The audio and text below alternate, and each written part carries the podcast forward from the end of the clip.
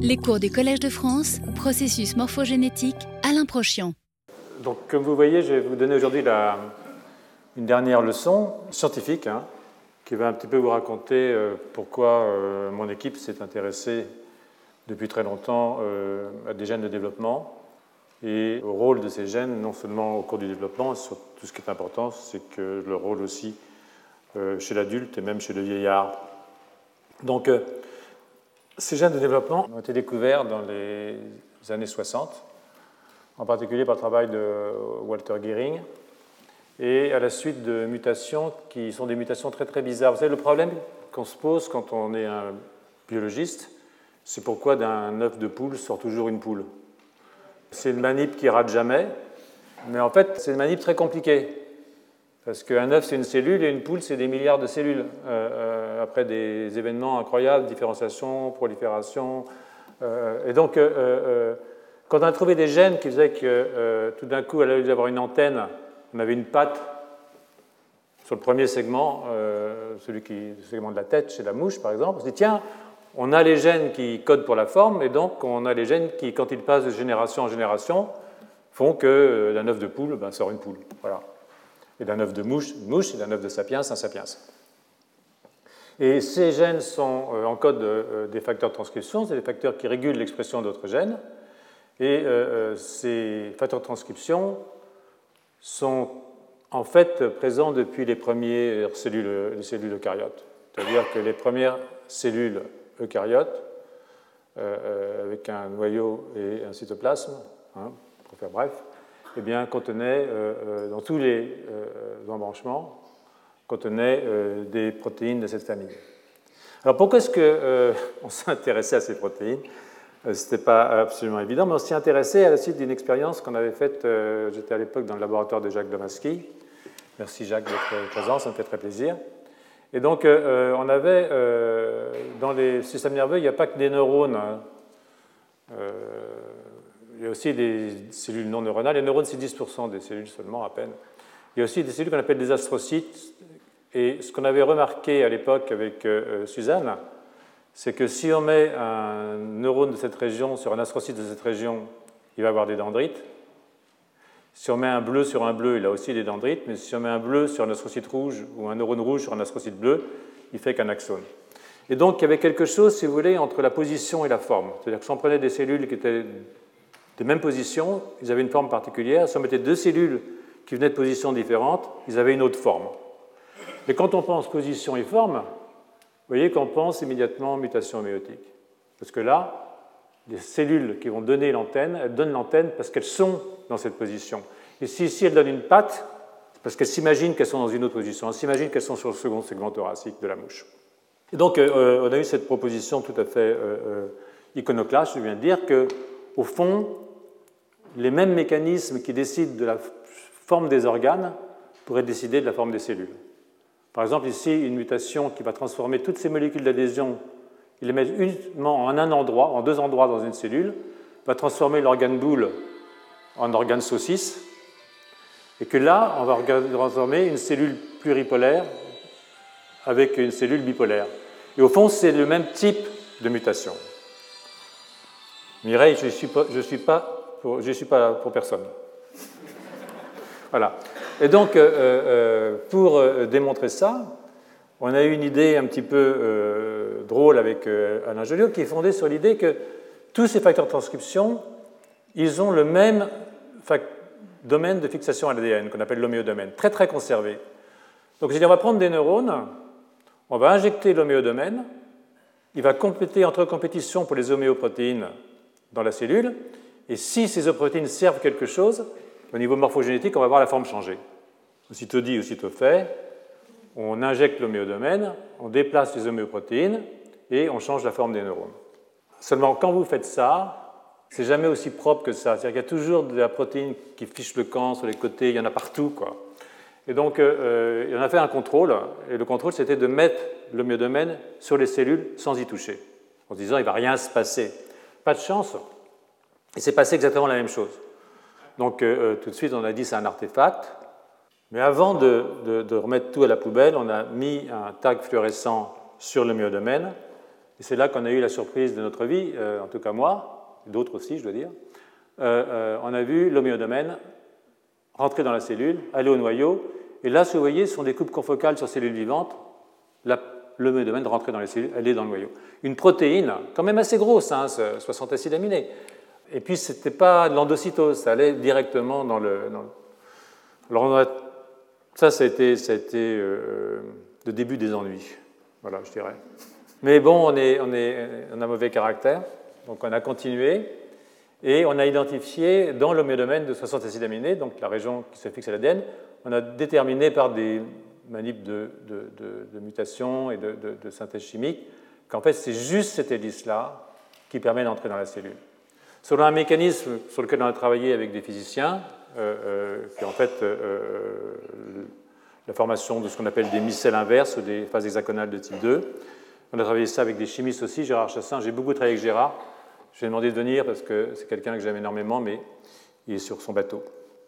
Et donc, ça nous a pas mal servi, mais surtout à beaucoup d'autres gens, parce que cette troisième hélice qu'on appelle la pénétratine, du coup, on peut l'utiliser comme vecteur pour entrer n'importe quel type de cargo dans les cellules. Vous voyez par exemple ici un, oligonucléotide qui est couplé à la pénétratine et qui rentre immédiatement dans la cellule, dans le noyau. Et donc en fait, ça a été euh, euh, un outil extraordinaire avant que d'autres, qu'on appelle cell penetrating peptides, aient été inventés par des collègues, en particulier TAT, qui nous a détrônés à tel point qu'on a fini par l'utiliser nous-mêmes. on n'est pas chauvin. Mais c'était le premier quand même, et, ça, c'était bien. Donc, euh, au fond, la raison pour laquelle on ne s'est pas battu pour les peptides pénétrants, c'est qu'on euh, s'en fichait un petit peu. Ce qui m'intéressait, moi, c'était la physiologie derrière. Pourquoi? Est-ce que les protéines entières le font? Est-ce que ces protéines peuvent en fait des nouveaux mécanismes de signalisation entre les cellules? Et euh, donc, toujours avec Alain, on a effectivement montré que la protéine pouvait traverser les membranes, pouvait être sécrétée, et euh, elle diffusait assez peu d'ailleurs. Et on a identifié, après avoir identifié le signal d'entrée, le signal de sortie, qui est une petite séquence qui est aussi dans le myodomaine et euh, qui euh, comprend à la fois le signal d'export nucléaire et le signal d'internalisation. Et vous voyez que si on mute cette séquence, on n'a plus de passage dans la cellule d'à côté. Toujours dans la même veine, j'essaie de vous faire un petit rappel de ce qui s'est passé on a montré que le transport des homéodomènes était du domaine basolatéral à apical. Ça a son importance et ça l'aura dans les applications médicales auxquelles nous pensons. Et puis euh, euh, Alain euh, aussi, dans son équipe, à l'époque, qui était devenu indépendant, a identifié des signaux qui, des domaines dans la protéine. Ici, c'est NGAL2, c'est une de ces protéines, qui, quand elles sont phosphorylées, ces domaines sont complètement, bloquent complètement la sécrétion. Et en fait, in vivo, ces protéines sont hyper phosphorylées, elles ont énormément d'isoformes euh, phosphorylés, et euh, euh, ces phosphorylations peuvent réguler la sécrétion. C'est une des raisons pour lesquelles probablement ce n'est pas facile à voir pour ceux qui pensent que voir c'est comprendre, ce qui n'est pas mon cas. Donc les homéoprotéines sont donc des facteurs de transcription à activité signalisante, euh, euh, vous voyez, euh, dans ce schéma, elles peuvent passer d'une cellule à l'autre, et dans l'autre cellule, celle-là aussi évidemment, elles peuvent réguler à la fois la traduction, la transcription et aussi le statut épigénétique du noyau. Et les séquences qui permettent d'entrer et de sortir sont conservées dans toutes les homéoprotéines. Alors nous n'avons essayé que 13 entre elles sur les 250, mais le pari est que pratiquement toutes ces protéines sont capables de passer entre les cellules. Tant qu'on ne l'a pas fait, sur les 250, il peut toujours en avoir une qui fait exception, ou deux ou trois, mais euh, c'est assez peu probable. Quand on voit les séquences, on sait à peu près ce qui va se passer.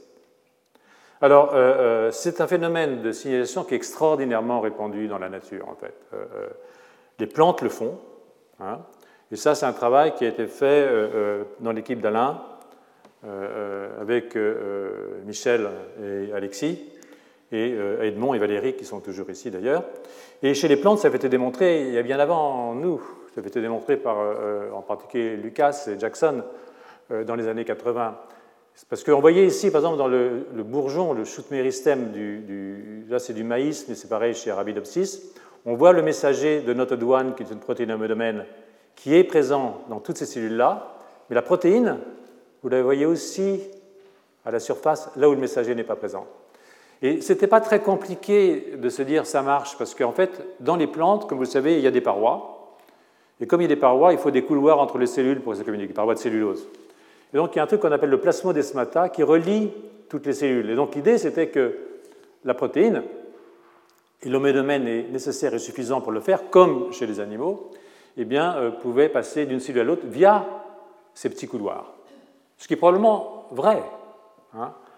Mais euh, euh, comme le domaine est nécessaire et suffisant, eh bien, on s'est dit, on va regarder ce qui se passe chez les cellules animales. Donc on a cloné, plutôt Alain, a cloné l'homédomène de Note-One, a montré que même dans des cellules animales sans plasmodesmata, il passait d'une cellule à l'autre. Et surtout, ce qui était plus amusant, c'est que les mutations qui empêchent ce passage dans la plante l'empêchent aussi entre cellules animales, et les révertants qui redonnent. Ça, ça voulait dire, si vous voulez, que euh, euh, les mêmes mécanismes qui sont impliqués dans le passage entre les cellules de plantes pourraient être aussi impliqués dans le passage entre cellules animales. Et c'était extrêmement troublant, mais euh, ben voilà, quoi, on ne peut pas aller contre les faits. Alors les mouches, ben, les mouches le font aussi. Ça, c'est un travail qui a été fait en collaboration avec le laboratoire de Florence Macha à Montpellier, l'Institut de génétique humaine, dans lequel Michel Volovitch, euh, je reviendrai sur le rôle que Michel a joué euh, dans l'histoire, cette, dans cette histoire, un rôle exceptionnel. Michel, c'est un autre émérite bientôt, enfin moi, lui, il l'est déjà, mais il continue de travailler dans les parages et, c'est quelqu'un de vraiment exceptionnel, c'est vraiment un, vieux frère. Donc, cette euh, euh, affaire-là, c'est une affaire qui nous a obligés, si vous voulez, à trouver un moyen d'analyse qui n'était pas à notre disposition. Parce que le problème qui s'était présenté, c'est que toutes les séquences qui permettent de passer entre les cellules sont dans l'homéodomaine. Donc à partir de là, si vous introduisez des mutations dans ces séquences pour bloquer le passage, vous modifiez aussi la fixation à l'ADN. C'est relativement simple. Et donc, vous modifiez la fixation à l'ADN dans la cellule qui produit aussi. Donc vous êtes incapable, par des mutations des séquences de transfert, de distinguer entre les fonctions, qu'on dit non autonomes de l'autre cellule, des fonctions autonomes dans la cellule. Alors tout notre problème, c'est de montrer qu'il y avait des fonctions non autonomes spécifiques. Donc ça, ce n'était pas possible. Et euh, du coup, on a développé une technologie qui est un petit peu particulière. On a cloné des anticorps, des chaînes lourdes et légères, qui reconnaissent les homéoprotéines, et ça permet de faire des mini-gènes qui codent pour ces anticorps. Et ces mini-gènes, on a pu les introduire dans les animaux, de façon inductible éventuellement, vous allez voir. On peut donc obliger la sécrétion de l'anticorps in vivo. Et là, ça peut fixer la protéine à l'extérieur, mais ça ne change rien de ce qui se passe à l'intérieur. Et ça, c'est une technologie qui nous a permis de distinguer entre les fonctions cell autonomes et les fonctions non autonomes. Et ça, on l'a chez la mouche, euh, avec un anticorps contre la protéine NGREL, qui est, vous l'aurez compris, une de mes protéines favorites. Il y en a d'autres, hein, euh, euh, OTX2, PAX6.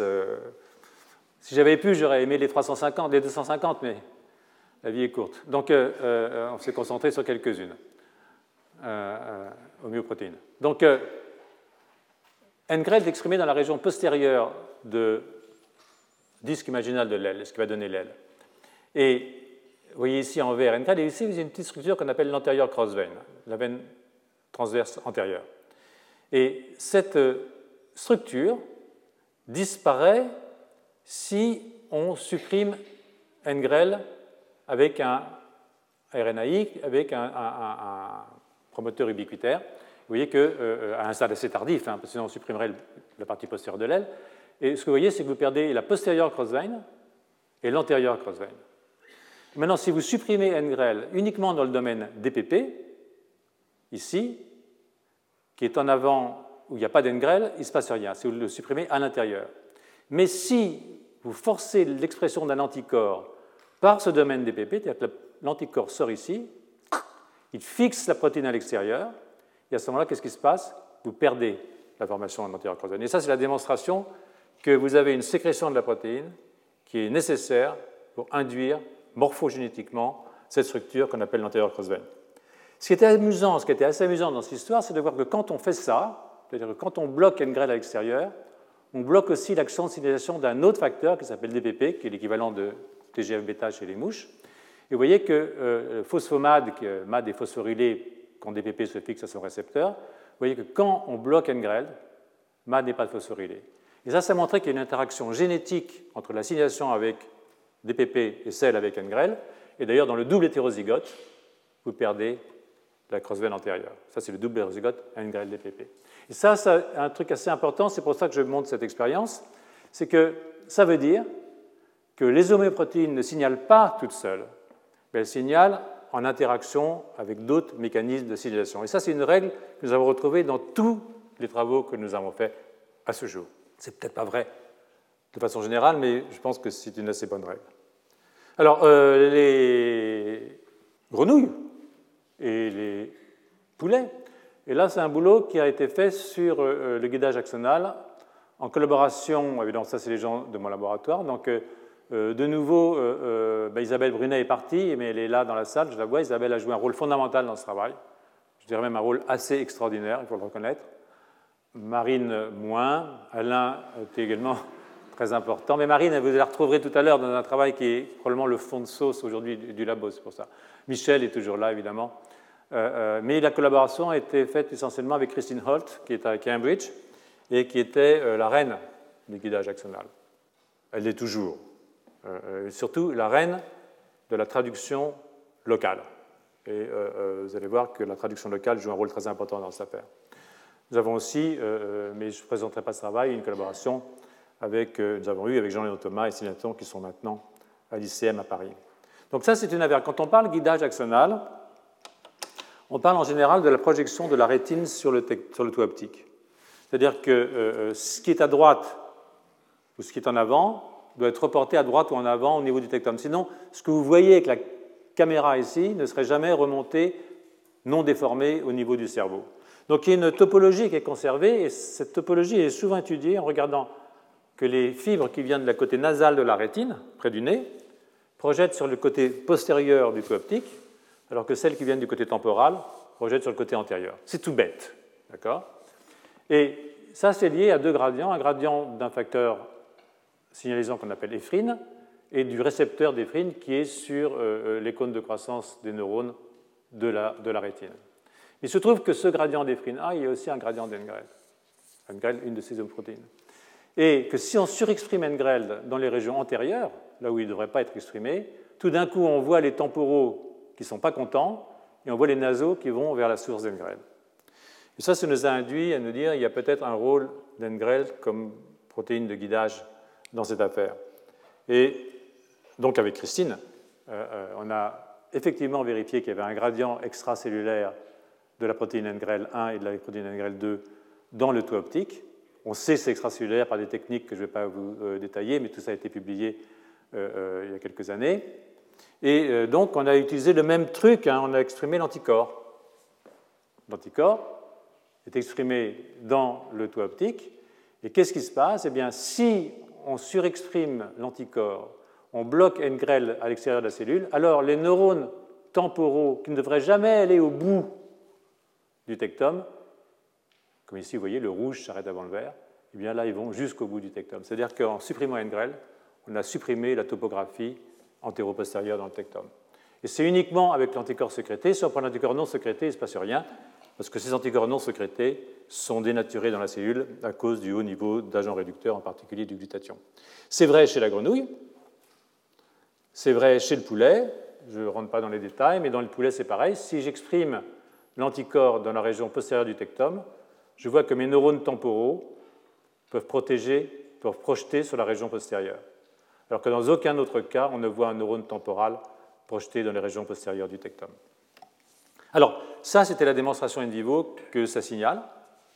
Euh, in vitro, on avait fait des études euh, un petit peu avant, qu'on avait publié un peu plus tôt, avec Isabelle en particulier, et toujours en collaboration avec Christine, où on avait euh, utilisé le système de Moving-Poo, c'est-à-dire le guidage dans des boîtes de culture. C'est-à-dire qu'on fait un gradient de protéines, vous voyez en bleu là, ça c'est la source, et on regarde comment les axones se comportent par rapport à ce gradient. S'ils sont attirés, neurones nasaux, voilà, ils sont repoussés, neurones temporaux, ce que je vous disais tout à l'heure. Et pour que ça marche, il faut absolument que ça rentre. Si on a un mutant d'entrée, ça ne marche plus, vous voyez ici, il faut que la protéine soit complète. Donc la protéine rentre dans le cône de croissance et entraîne un guidage. Mais ce n'est pas transcription dépendant. Et pourtant, c'est un facteur de transcription. N'est pas transcription dépendant. Si vous mettez un bloqueur de la transcription, il s'en fiche complètement. Et si vous mettez un bloqueur de la traduction, alors vous n'avez plus de guidage. Et si vous coupez le cône de croissance et que vous le laissez balader tout seul dans votre boîte, eh bien, il répond tant qu'il peut. À un moment, euh, s'il n'y a que la tête, ça ne marche pas. Mais euh, euh, ça veut dire qu'on n'a pas besoin du noyau. C'est-à-dire qu'on a un guidage qui est indépendant du noyau, donc qui est entièrement lié à la traduction. Ça, c'est peut-être pas la peine que je vous embête avec ça, mais si, en fait, si je vous embête avec ça, parce que c'est un truc important. Vous voyez, là, ce que vous avez, c'est des bandes d'éphrine. Or, comme l'éphrine est très forte dans les régions postérieures, les neurones temporaux évitent. Donc, ce que vous voyez ici, c'est des neurones temporaux qui évitent les bandes d'éphrine. Donc, ça fait des bandes. Et vous mettez là 8 microgrammes par ml, excusez-moi le détail, d'éphrine. Donc, des concentrations énormes. Personne ne sait quelle est la concentration exacte d'un morphogène in vivo, il faut le savoir. Maintenant, si vous diminuez les concentrations, vous arrivez à un point où vous n'avez plus de guidage. Les bandes des neurones temporaux, eux, ils vont n'importe où. Mais si vous rajoutez du NGREL, vous, rajoutez, vous refaites des bandes. Ça veut dire que de nouveau, vous avez une interaction entre la signalisation par F, 5 et par NGREL. Vous pouvez le voir aussi au niveau du collapse des cônes de croissance. Quand vous mettez énormément d'éphrine, vous faites un collapse de votre cône de croissance, le voilà ici. Hein.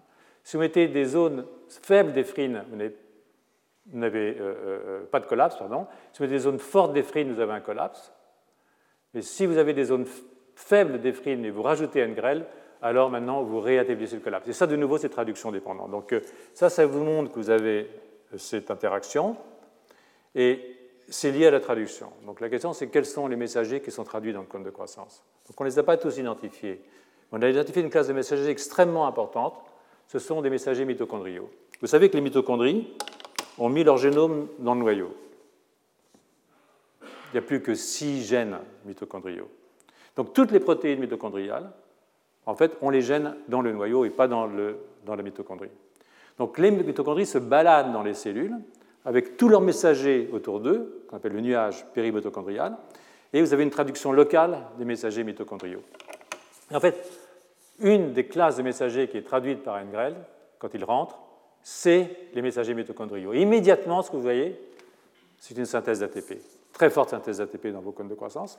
L'ATP est libéré, il est transformé en adénosine, il se fixe sur l'adénosine récepteur, et en fait, c'est cette signalisation-là, qui est indirectement liée à l'action d'Engrel d'après son intégration, qui provoque le collapse du cône de croissance en présence d'éphrine. Donc c'est un ménage à trois. Hein Engrel, éphrine, adénosine récepteur. Donc c'est extraordinairement, c'est pas simplement que les protéines passent et fait des trucs, c'est extraordinairement compliqué, il énormément d'interactions entre euh, voies de signalisation, mais c'est important de le savoir. Alors, ça peut étonner, mais moi, honnêtement, euh, ça a cessé de m'étonner. Et en fait, il y a un cas avant, il y a un cas avant de protéines morphogénétiques, c'est le cas de bicoïdes. Je ne sais pas s'il y a des gens qui travaillent sur les mouches ici, hein, mais bicoïdes, qui est un facteur de transcription de la famille de TX2, est disposé en gradient dans l'embryon de mouche, antérieur, postérieur. Ça, c'est au stade du blastocyte syncytial de la mouche. Et ce que vous pouvez voir, c'est qu'il régule la traduction de caudal. Il régule la traduction de caudal, c'est-à-dire que quand bicoïde est absent à l'extérieur, ici, caudal commence, c'est pour ça qu'on a, une queue. C'est pour ça que quand on n'a pas de bicoïde, on a deux queues, c'est pour ça qu'on appelle ça bicoïde. D'accord? Et euh, euh, ça veut dire qu'une interaction entre ce facteur de transcription bicoïde et le système de régulation de la traduction, eh bien ça, on l'a vu aussi pour nos protéines hémodomènes. Et le signal d'interaction entre les protéines hémodomènes et EIF4E, qui est un facteur d'initiation de la traduction, eh bien, il est conservé dans pratiquement toutes des protéines hémodomènes, ce qui nous fait penser que toutes ces protéines sont des régulateurs de la traduction. Alors vous me direz, ici, il n'y a pas de membrane. Il peut diffuser. Eh ben moi, je vous dirais, dans les, pour, pour, euh, les homéoprotéines, il n'y a pas de membrane. Elle ne les voit pas. Ça traverse les membranes. Donc en fait, c'est exactement la même chose qu'on voit pour les protéines hémodomènes dans les animaux pluricellulaires et ce qu'on voit ici pour bicoïdes chez la mouche. Donc finalement, ce n'était pas si nouveau que ça, juste un tout petit peu difficile à comprendre. Donc voilà le modèle pour le guidage. Ngrel est fait par les cellules qui sont dans le tectome. Il est trappé dans les protéoglycanes. Et c'est pour ça que la concentration extérieure est égale à la concentration intérieure, parce que si ça diffusait, il n'y aurait pas de gradient. Donc ce sont des protéines qui ne diffusent pas loin, elles restent bloquées à la surface. Elles passent dans le cône de croissance, elles régulent la, protéine, la synthèse protéine locale et elles entraînent la réponse. Donc euh, euh, euh, voilà. Donc je ne vais pas continuer, mais la question des morphogènes, je vais continuer, mais la question des morphogènes est une question qui est vraiment importante. Ces facteurs de transcription sont des morphogènes. Ce ne sont pas uniquement des facteurs de transcription qui encodent des morphogènes, ce sont des morphogènes de plein droit. Et c'est important parce qu'on ne peut pas ignorer 250 morphogènes, faire comme s'ils n'existaient pas. Là, je vais montrer un travail qui a été fait avec euh, Alexandra Pierani il y a très peu de temps, on vient de le publier. Je pars sur le travail fait par euh, Di dans mon laboratoire sur la migration des euh, précurseurs oligoneutrocytes dans le tube neural, mais quelque chose qui a à voir avec les cellules de Caral Rhesus dans le cortex cérébral de la souris. Ces cellules sont des cellules extraordinairement importantes. Elles ont trois sources au 11e jour de la vie embryonnaire chez la souris à la surface du cortex, c'est quasiment qu'une couche de cellules à ce stade. Mais ces sources vont donner des migrations de cellules de Caral qui vont faire les premiers compartiments dans le cortex. Si le cortex est compartimenté, c'est à cause de l'existence au départ de ces cellules-là. Et donc, euh, euh, euh, ce qu'on a fait, c'est utiliser une souris. Alors, on peut regarder la migration des cellules en les marquant d'une façon ou d'une autre, et on peut aussi utiliser cette technique pour bloquer une protéine homogène, et on a choisi de bloquer PAX6. PAX6 c'est une protéine, et pourquoi on l'a bloqué? Parce que PAX6 est disposé en gradient dans le cortex. Très fort ici, puis de plus en plus faible quand on va vers les régions médio-caudales. Donc, si on bloque PAX6 en forçant l'expression de l'anticorps anti-PAX6 par les cellules qui migrent du septum et de ce qu'on appelle le cortical hem, Ici, ici, ici, c'est pas la peine parce qu'il y a tellement de paxis qu'on ne verrait rien, mais c'est de là. C'est là, elle migre vers les régions riches en paxis. Eh bien, ce qui se passe, et je vous le fais très court, c'est qu'en fait, on a une modification de la migration des cellules en bloquant le paxis extracellulaire. Chaque fois que le paxis arrive vers la cellule, la cellule le repousse avec son anticorps. Et donc, on a une différence de migration, à la fois à la surface du cortex, mais aussi quand les cellules arrivent dans ces régions-là, elles ont un problème pour plonger dans le neuroépithélium. Donc on a une véritable modification qui a des conséquences très très fortes sur la formation des compartiments et aussi sur la neurogénèse. Je passe. Je passe aussi là-dessus parce que euh, c'est difficile de passer totalement quand on parle de morphogène. Parce qu'en fait, euh, ce gradient de PAX6, de l'autre côté, il y a un autre gradient qui est un gradient d'une autre protéine homogène que MX2. Et chaque fois que vous avez un bord dans le système nerveux, de chaque côté du bord, vous avez deux protéines homogènes. Elles sont auto-activatrices et elles sont inhibitrices réciproques. Ça, c'est la définition d'un morphogène au sens de Turing. D'accord? Et donc, euh, euh, euh, l'idée était que quand ça, ça permet de faire des bords, et on a modélisé ça avec Jonathan Touboul. D'ailleurs, si on supprime, par exemple, on diminue PAX6, on voit qu'on augmente, on déplace le bord, on a plus de système visuel et moins de système sensoriel. Si on diminue MX2, on a plus de système sensoriel et moins de système visuel. Le cerveau reste pareil, mais c'est les bords qui changent. C'est une importance fondamentale pour le développement, c'est aussi une importance fondamentale pour l'évolution des cortex. Parce que l'évolution du cortex, ce n'est pas uniquement, quand on devient un sapiens, d'avoir un grand cortex, mais c'est d'avoir plus d'air cognitive et moins d'air sensoriel, par exemple. Plus d'avant et moins d'arrière. Donc déplacer le bord, c'est quelque chose d'absolument fondamental. Donc on a modélisé ça avec euh, Jonathan. On a montré que si on prend ce modèle à la Turing et qu'on ne permet pas la diffusion des hémoprotéines, c'est-à-dire leur passage intercellulaire, eh bien, on n'arrive jamais sur le modèle à un bord droit. Mais si vous permettez simplement la diffusion au niveau de deux rangées de cellules, vous stabilisez votre bord et vous faites un bord tout à fait droit. Ce qui fait que, en fait, euh, nous pensons que les morphogènes, c'est évidemment les, les, protéines qui diffusent et qui décident de l'expression de différents facteurs de transcription en leur site de diffusion, mais aussi ces facteurs de transcription qui sont capables de passer d'une cellule à l'autre. Et donc le modèle de Volpert, qui est celui-là, peut être superposé au modèle de Turing pour permettre la formation de compartiments avec des bords bien déterminés. Et de nouveau, je le répète, c'est très important parce que euh, dans un cerveau, il faut qu'il y ait des bords déterminés, il faut qu'il y ait des territoires, il faut qu'il y ait des compartiments, et nous pensons que ce mécanisme joue un rôle important là-dedans. Mais une chose que euh, je vous ai pas vous ai dite, mais que, euh, sur laquelle je n'ai pas insisté, c'est que ces facteurs de transcription ne sont pas uniquement exprimés au cours du développement. Ces facteurs de transcription continuent d'être exprimés chez l'adulte, et même jusqu'au bout de la vie.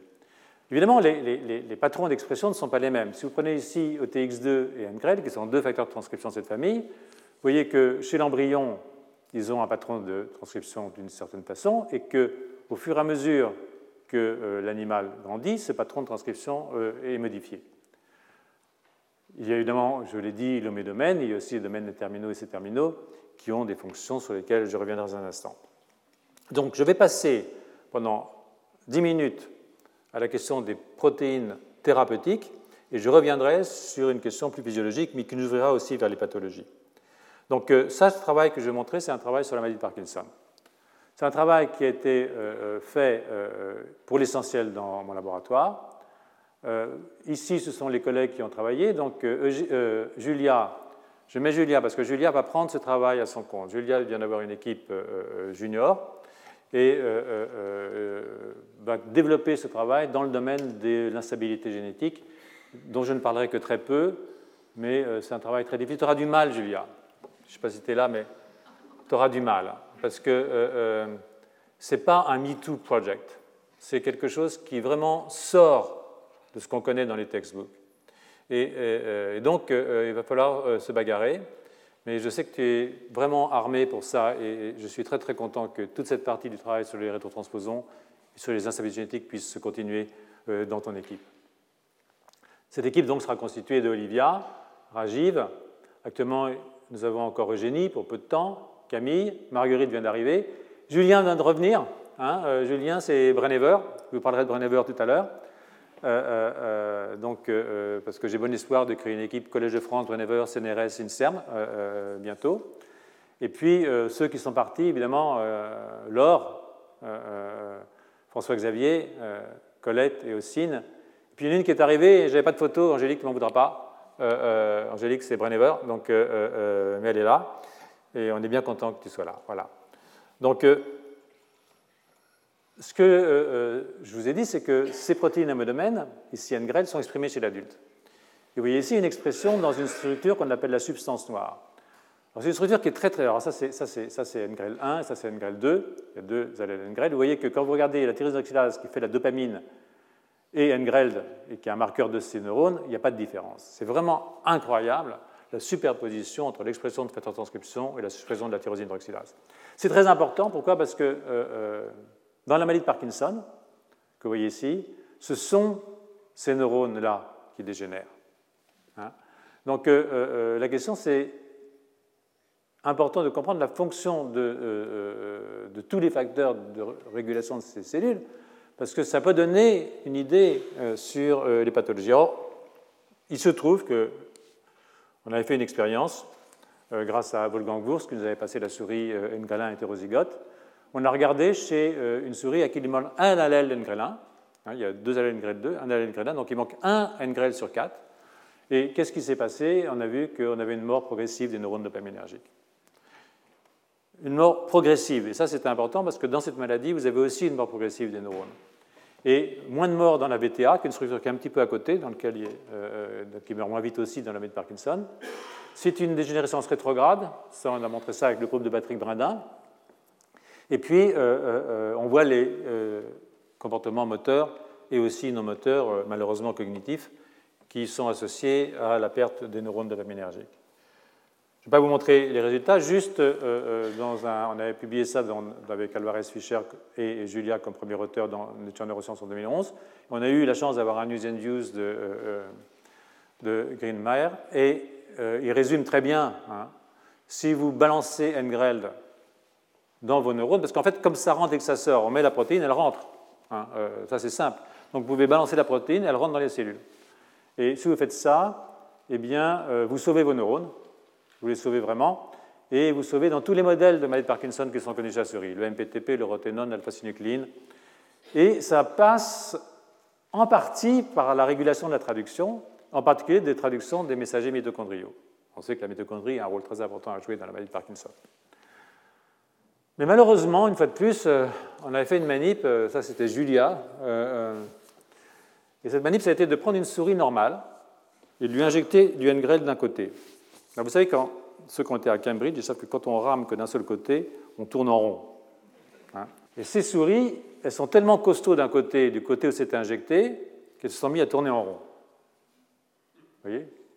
Plus de ce côté-là, normalement, ça va à un côté, là, voilà. Bon, très bien, sous amphétamine. Mais ça va trois jours, ça va quatre jours. Mais quand 12 semaines plus tard, elle continue à tourner en rond, vous dites là, il y a un problème. Il y a un problème, et ce problème, ça veut dire qu'il y a une mémoire de la protéine dans le noyau. C'est-à-dire qu'il y a un problème, ce qu'on dit, épigénétique. Et ça, ça nous a entraîné dans des affaires euh, désastreuses. Euh, évidemment, un, RNA-seq, hein, séquençage d'ARN, euh, dans la substance noire, chez les substances noires de souris normales et souris mutées, mais avant que les neurones ne meurent, avant six semaines. Et euh, les premiers éléments qui sortent quand on utilise Studio Pathway ou Gene Ontology, enfin les programmes qui permettent de trouver les, les, pathways d'interactions euh, entre les gènes qui sont, qui sont, différentiellement exprimés dans les deux types de souris, eh bien, ce qui sort en premier, c'est DNA damage, le DNA abîmé, ou le remodelage de la chromatine épigénétique. Alors on a été regarder dans nos souris hétérozygotes qu'est-ce qui se passait au niveau du DNA damage. Et effectivement, chez la souris hétérozygote, même quand les neurones sont vivants, on voit tout de suite des cassures ADN. Ça, c'est un marqueur qu'on appelle gamma H2X qui marque les fragments cassés dans l'ADN. Donc dans la souris hétérozygote, on a de l'ADN qui est cassé. Pas dans la souris Walter. Hein? dans la VTA, pas encore, c'est trop tôt, parce que la VTA meurt plus tard. C'est vraiment un modèle euh, intéressant. Et puis, ce n'est pas uniquement ça, c'est qu'on a aussi euh, des, modifications de la structure épigénétique. Vous voyez ici la nucléine, ici des histones qui marquent en fait l'hétérochromatine dans les noyaux, c'est-à-dire la partie de la chromatine qui n'est pas transcrite normalement et qui est donc réprimée par des marques épigénétiques. Et vous voyez que chez la souris hétérozygote, eh ben, on a une perte de la structuration de la nucléoline. On a la même chose quand on fait un stress oxydatif. C'est-à-dire que si j'injecte une drogue qui impose un stress oxydatif uniquement aux neurones dopaminergiques, qu'on appelle la 6-hydroxydopamine, eh j'ai le même résultat que quand j'ai la souris hétérozygote pour NGRL1. Et ça, ça et, vous voyez que si je tue mes neurones avec la 6-hydroxydopamine, ou je regarde les cassures double brin sous 6-hydroxydopamine, j'en ai beaucoup plus quand je mets la 6-OHDA dans les souris hétérozygotes. Et ça, ça veut dire quoi? Ça veut dire que NGREL protège contre le stress oxydatif. C'est très important. C'est très important parce que si notre cerveau vieillit, ça arrive, c'est parce qu'il y a un stress oxydatif très fort dans les neurones. Les neurones sont des animaux qui font énormément de superoxyde, parce qu'ils font énormément d'ATP. Alors, tout n'est pas mauvais dans les superoxydes. Je sais qu'il y a Sophie qui est dans le coin et Alain, et, je prends mes précautions. Mais s'il y en a trop, c'est comme tout, c'est la dose qui compte. Hein. Rien n'est bon ou mauvais, c'est la dose. Et donc, euh, les neurones finissent par accumuler des superoxydes, cassent leur ADN, cassent leurs protéines, cassent leurs lipides, euh, les oxydes, et euh, la suite est, programmable. Donc, en tout cas, on peut l'anticiper. Donc, c'était intéressant de voir qu'on avait un facteur de transcription qu'on pouvait faire entrer dans une cellule et qui jouait sur l'âge du neurone, hein, qui en fait rajeunit le neurone. Et donc ça, ça nous a assez amusé parce qu'on a pris des neurones dopaminergiques, voilà ici la souris, voici ces neurones dopaminergiques, on injecte la dopamine et vous voyez la mort immédiatement. Et si vous venez après, vous injectez du NGREL, vous voyez la protection. Et cette protection, ce n'est pas une protection qui va durer 5 minutes, parce qu'en même temps que vous protégez, vous rétablissez les marques épigénétiques. Voilà ici ce qui se passe avec la 6-hydroxydopamine. Si on ne fait rien, c'est une catastrophe. Mais si j'injecte une grêle, progressivement, au bout de 7 jours, je reviens à l'état normal. Je restructure mon hétérochromatine. Et ça, c'est vrai pour la nucléoline, c'est vrai pour les cassures d'ADN qui suppriment. Et donc, je refais un neurone normal. Enfin, s'il y a quelque chose de normal. Donc ça, c'est un truc qui nous a beaucoup intéressés, et ce qui a donné évidemment l'idée, avec Bernard Gilly, qui est le PDG de Brennever, de monter avec lui cette entreprise de biotech, dont nous espérons qu'elle pourra travailler, sinon réussir, en tout cas essayer très fortement, de euh, produire des protéines thérapeutiques, c'est-à-dire des protéines qui ont des effets à long terme à la suite d'une seule injection. Alors on a essayé dans plusieurs bestioles, évidemment on a essayé ici chez le singe. Bon, ça c'est un singe de Darwin, hein. c'est pas, je l'ai pris dans l'expression des sentiments, chez, des émotions chez l'homme et les animaux, mais on a fait ça plutôt chez le macaque. Et vous voyez que euh, si on, on lèse un macaque avec du MPTP, au bout de quelques temps, eh il n'est plus vraiment capable de bouger, mais que si vous faites une injection d'engrel à 6 jours, vous préservez une locomotion assez importante de votre animal. Et là, on est allé jusqu'à 18 semaines. Je ne vais pas montrer 15 semaines pour des raisons que certains ici peuvent comprendre. Mais ça marche aussi. Voilà.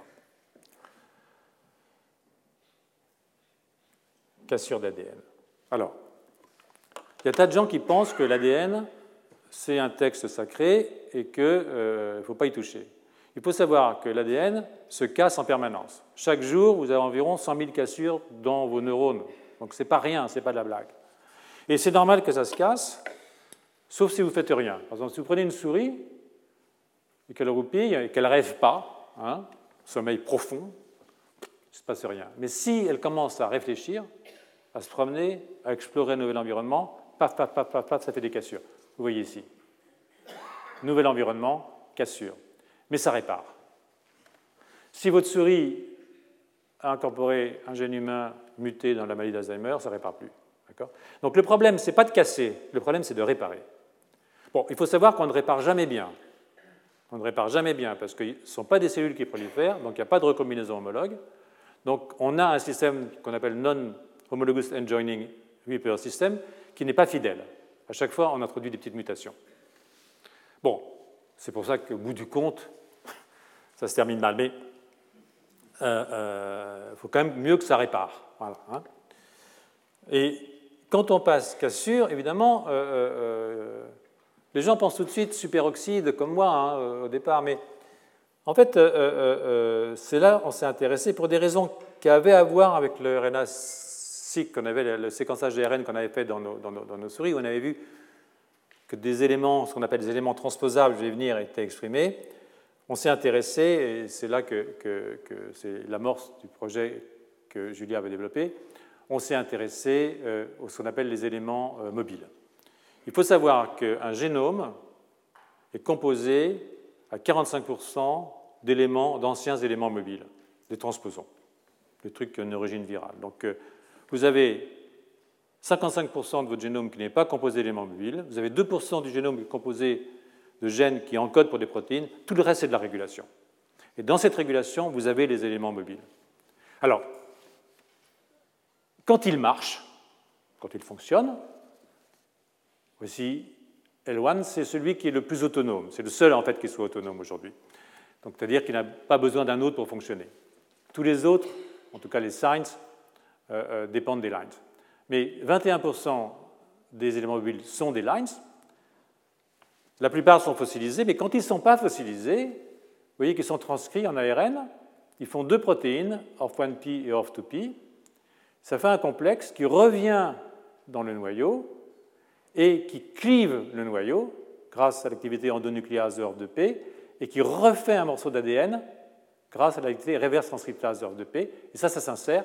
Et c'est pour ça que ça peut sauter d'un endroit à l'autre du génome, ces éléments. C'est catastrophique.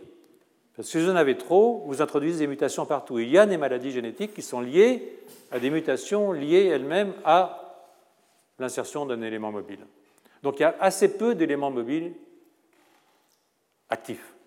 Chez la souris, il y en a 3000, pas mal. Chez nous, il y en a environ 80 à 100. Mais ce n'est pas parce qu'un élément mobile n'est pas actif, au sens qu'il ne peut pas s'insérer. D'ailleurs, des fois, en s'insérant, il répare des cassures. C'est un effet bandage. Donc un effet positif aussi. Mais ce n'est pas parce qu'il ne peut pas s'insérer qu'il n'est pas transcrit. Il y a une grande différence entre la transcription des rétrotransposons et la rétrotransposition des éléments mobiles. Et ces éléments qui sont transcrits mais non intégrés, ils ont un rôle régulateur de long non-coding RNA. D'accord? Donc, euh, tous ces trucs-là, hein, c'est extrêmement important pour la régulation de l'expression des génomes. Et c'est vrai dans le système nerveux comme ailleurs, même si certains ont du mal à le comprendre. Alors, vous savez que j'ai toujours. Euh, moi, la mouche, pour moi, ça m'a toujours guidé. Hein, il y a le bicoïde. Et, là, il y a encore euh, une manip de mouche. Ça, c'est le cerveau de la mouche, ce qu'on appelle les mushroom bodies. Et vous voyez que dans les mushroom bodies, quand on vieillit, il y a un transposon, un rétrotransposon en l'occurrence, qui est exprimé plus fort, qu'on appelle gypsy. Donc voici ici un comportement de mouche, jeune et âgé. Alors, ce qui est rassurant pour beaucoup d'entre nous, c'est que les âgés font aussi bien que les jeunes. Ce n'est pas toujours vrai. Mais là, vous avez une mutation d'une protéine qui inhibe l'activité de gypsy, ce qu'on appelle une argonaute en fait. Je reviendrai sur ces trucs-là. Vous voyez que quand elle est mutée, alors, alors, c'est pas bon. Et ça, ça veut dire que si vous avez une trop forte expression, vous voyez ici dans la mutation argonaute 2, 414, à 30 jours, il y a une bien plus forte expression de gypsy que dans le wild type. Et vos mouches meurent beaucoup plus rapidement. Et ça, ça veut dire que l'expression de ces molécules, l'expression de ces gènes, a un rôle important dans le vieillissement et dans la mort, et pas seulement des neurones. Mais ce qui nous intéresse aujourd'hui, ce sont les neurones. Alors chez Sapiens, il y en a un, bien sûr. Ils sont disposés sur tous les chromosomes. Il y a 80 lines qui sont capables de sauter. Hein, ça, c'est les, Et, ils sont de différentes sous-classes, il y a différents types d'allèles, ils sont disposés sur tout le chromosome. Donc, donc, il y a un danger. Hein. Il y a un danger. Alors, pourquoi est-ce qu'on a laissé, pourquoi est-ce que la sélection naturelle a, permis que ça se fasse? Bah, Parce qu'il y a un danger, mais il y a aussi un avantage. Alors, euh, euh, évidemment, euh, si vous avez trop d'expressions, vous faites du DNA damage, vous entraînez l'apoptose, la sénescence, le vieillissement et la mort. Baf. Mais en même temps, ça introduit de la variation génétique. C'est-à-dire que supposé, et ça a été fait par Susan Lindquist, une des grandes biologistes américaines, si vous imposez par exemple à une population de mouches un stress énorme, par exemple, vous empêchez les heat protéines de fonctionner. C'est-à-dire que c'est vraiment un truc développemental affreux. Hein. Toutes les mouches meurent. Et puis d'un coup, il y a une mouche qui est là, qui ne meurt pas. Alors elle est vraiment moche. Hein. Euh, euh, euh, elle a du poil dans les yeux, c'est des trucs affreux. Et, mais elle survit en présence de cette drogue qui, est, qui est toxique pour tout le monde, mais pas pour elle. Et puis après, on retire la drogue. On se dit, bon, ben, tout le monde va revenir normal. On retire la drogue, mais non, elle continue tous à avoir du poil dans les yeux et être moche. Et c'est devenu le monstre normal, c'est devenu, la mouche normale. Quoi. Et ce qui s'est passé, ce n'est pas l'hérédité des caractères acquis, comme certains ont pu le penser, ça n'a rien à voir. C'est que dans les cellules germinales, vous avez eu des mutations énormes liées à la dérépression des lines, qui ont été faire des mutations partout, qui ont été déréprimées, et il y a eu des cellules de gamètes qui ont trouvé la solution et qui donc ont permis de créer une nouvelle espèce de drosophile capable de résister à ces conditions épouvantables. Et donc c'est pour ça qu'on a tellement de lines dans notre génome. Ça prouve par quoi on est passé. Ça a été dur, hein euh, euh, mais ça a permis de sélectionner et de permettre l'évolution, de faire une qui permet une adaptation bénéfique au cours de l'évolution. Donc c'est pour ça que ces choses-là sont là. Mais ce qu'il faut savoir, c'est que ces gènes sont toujours transcrits. Beaucoup d'entre eux sont toujours transcrits. Et vous allez voir que euh, ce qu'ils font, en fait, c'est qu'ils coupent l'ADN qui va être réparé, et que ces coupures, en fait, est une facilitation de la transcription des gènes longs, en particulier dans le système nerveux où il y a énormément de gènes longs. Et donc, elles ont un rôle de ce qu'on appelle des topoisomérases, en gros, pour les biologistes qui sont ici présents. Alors, oui, on a bien vu qu'il y avait des lines qui étaient exprimées dans la substance noire, et même fortement exprimées. Si vous regardez le nombre de reads ici, vous voyez que vous avez autant de reads de thyroïdhydroxylase que de lines des deux familles A et TF. Hein. Et si vous faites une immunologie avec un anticorps contre orphin P, qui est une de ces protéines encodées par les lines, eh vous voyez que vous avez une forte expression de orphin P dans les neurones dopaminergiques, mais aussi dans d'autres neurones que les neurones dopaminergiques ce sont des lines full length, absolument full length. Donc on a regardé dans le cerveau, et dans toutes les régions du cerveau, la substance noire, la VTA, l'hippocampe, le cortex, on a une forte expression de line, autant que dans les testicules, plus que dans le, cœur ou, le rein. Hein. Et vous avez aussi l'expression de ces gènes que j'ai appelés PIWI, qui sont des argonautes, qui sont des protéines, des gènes qui codent pour des protéines qui bloquent la transcription des lines, qui bloquent l'activité des lines, selon un mécanisme sur lequel je n'insiste pas, mais que j'ai résumé ici. Le PIWI associé au PyRNA, des petits ARN, peut aller bloquer la transcription du lines. Euh, euh, donc, c'est des systèmes répresseurs. Donc là, on est, revenu, on est revenu à nos histoires de neurones qui meurent. Hein, et on a été prendre nos neurones dopaminergiques. Et ce qu'on a vu, c'est que tant, quand on fait un stress oxydatif ou quand on utilise la souris NGREL hétérozygote, eh bien, on a une surexpression des lines. Et que peut-être les cassures qu'on voyait pouvaient être liées en fait à ces lines, donc à la réexpression ou surexpression des éléments mobiles dans le génome. Et de fait, on a fait rentrer N-grain dans les cellules, on a vérifié qu'il réprimait directement la transcription des lines, et par des techniques qu'on appelle de immunopression de la chromatine, on a effectivement pu constater que NGREL descend les promoteurs de L1TF et de L1A. Donc répression directe des lines par NGREL, d'où bah, l'idée toute bête. Hein. Au lieu d'injecter NGREL, si je traite mes souris avec de la stavudine, ou si je bloque l'expression des lines, ou si je prends ma souris hétérozygote et que j'exprime PIWI avec un virus, qu'est-ce qui se passe? Eh bien, je protège les neurones dopaminergiques. D'où l'idée, si vous voulez, que NGREL est un protecteur parce qu'il empêche la transcription des éléments mobiles dans le génome de mes neurones dopaminergiques, puisque c'est là qu'il est exprimé. D'où le schéma que je vous propose. Eh bien, normalement, les lines sont exprimées, une expression de base des lines. Hein. Oui, les lines sont exprimées dans le système nerveux, qu'on le veuille ou non. Oui, excusez-moi, je suis un peu énervé avec cette histoire. J'ai mes raisons. Je casse, je facilite la transcription des longs gènes, donc c'est une action de type topoisomérase. Mais je contrôle, je contrôle par les systèmes PIWI, par les systèmes NGREL, etc. Seulement, supposez que je vieillisse, ça n'arrive pas qu'aux autres, que je subisse un stress oxydatif ou que j'ai une maladie, etc., alors je vais ouvrir ma chromatine, mon hétérochromatine va zébobiner, je vais avoir une surexpression des lines au point que les systèmes régulateurs ne seront plus assez grands. Et donc je vais casser beyond repair. Et à ce moment-là, c'est fini. D'accord? Mais si ici je peux surexprimer du NGREL ou réintroduire du NGREL, alors je vais pouvoir refermer ma chromatine et rajeunir mon neurone.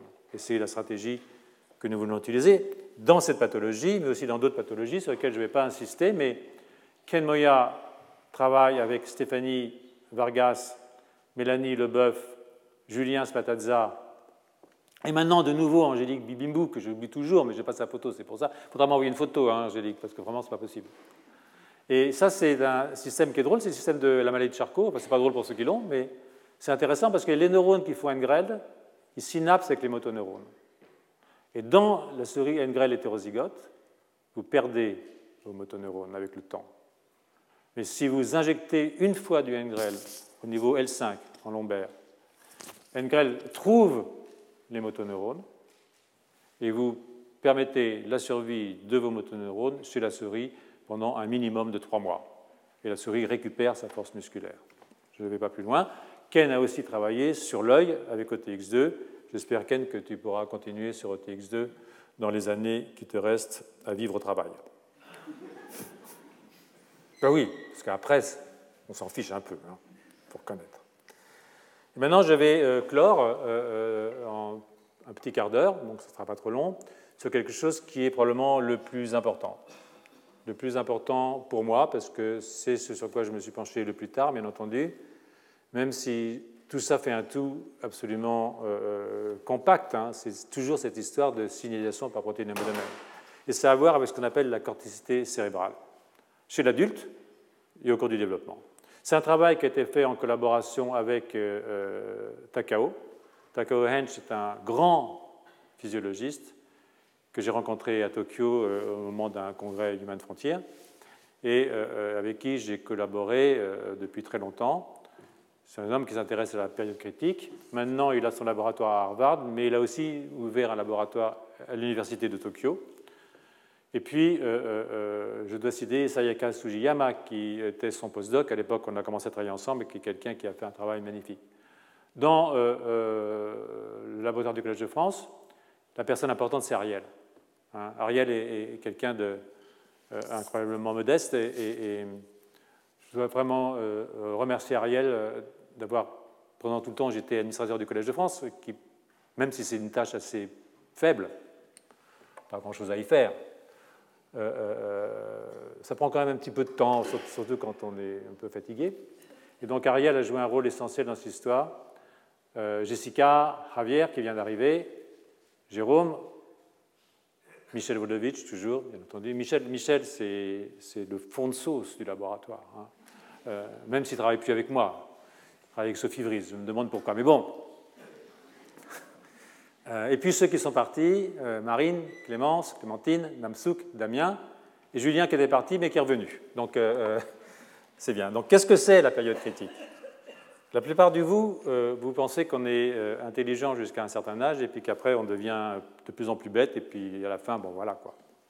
Ce n'est pas du tout vrai. je le dis souvent, vous êtes bête jusqu'à un certain âge, vous êtes intelligent pendant un petit moment et vous revenez bête après. Donc, cette période pendant laquelle vous êtes intelligent s'appelle la période critique. Ne faut pas la rater. Hein. Euh, euh, euh, si on la rate. Et ces périodes critiques, c'est des périodes de grande plasticité du cortex. Elles sont très importantes chez Sapiens, parce que Sapiens se développe pour l'essentiel à l'air libre, après la parturition. Un développement très très lent. Hein. Et donc, c'est pendant cette période que vous êtes soumis à des stimuli extérieurs de toutes sortes, et que ces stimuli extérieurs modifient vos circuits neuronaux. C'est-à-dire que le cerveau s'adapte à l'environnement. C'est hein. pour ça que l'homme est un animal culturel. Euh, il y a des livres, il y a, Google, et ça, ça rentre là-dedans. Mais ça rentre plus facilement à certaines périodes qu'à d'autres. Si vous apprenez une langue, c'est plus facile à un certain âge que chez l'adulte parce que la région du cerveau qui est impliquée, en particulier le système auditif, qui sont impliqués dans l'apprentissage des langues, évidemment, ils sont plus souples à certaines périodes que plus tard. Pareil pour un instrument de musique, pareil pour beaucoup de choses. Donc les périodes euh, sensorielles, euh, l'audition, la vision, etc., c'est très précoce. Et puis plus tard, vous avez euh, le langage, vous avez le système moteur. Et puis après, vous avez évidemment tout ce qui concerne la conceptualisation, etc. Et ça, ça peut durer très très longtemps. Le cerveau humain se termine entre 20 et 30 ans. Ça laisse de l'espoir à certains d'entre vous. Voilà. Donc, euh, euh, mais attendez, ce n'est pas si négatif que ça, parce que ça ne s'arrête jamais. D'accord? Il y a toujours un espoir. Et vous allez voir, on va, essayer de créer encore plus d'espoir. Donc ça, c'est quelque chose qui a été découvert par euh, Hubel et Wiesel, qui ont eu le prix Nobel pour ça dans les années 60. Et ils ont fait sur le système visuel du chat. Un chat, c'est un, un, animal qui a une vision binoculaire parfaite, parce que les yeux de face, comme ça, comme les ours, comme les humains. Pas comme les souris qui ont les yeux sur les côtés, alors les oiseaux, c'est encore pire. Mais si vous prenez un chat, il a dans son cortex visuel binoculaire des régions noires qui répondent à l'œil ipsilatéral, des régions blanches qui répondent à l'œil contralatéral, ou le contraire, on s'en fiche. Donc c'est des bandes. Ipsi, contra, ipsi, contra. Donc le cerveau est innervé par des afférences qui viennent des deux yeux, après un relais thalamique.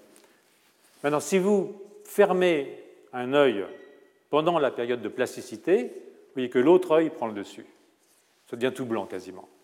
Ça veut dire que toutes les fibres nerveuses qui énervaient la région de l'œil ipsilatéral ou contralatéral, eh bien, elles sont remplacées par des fibres qui viennent de l'autre côté après relais thalamique.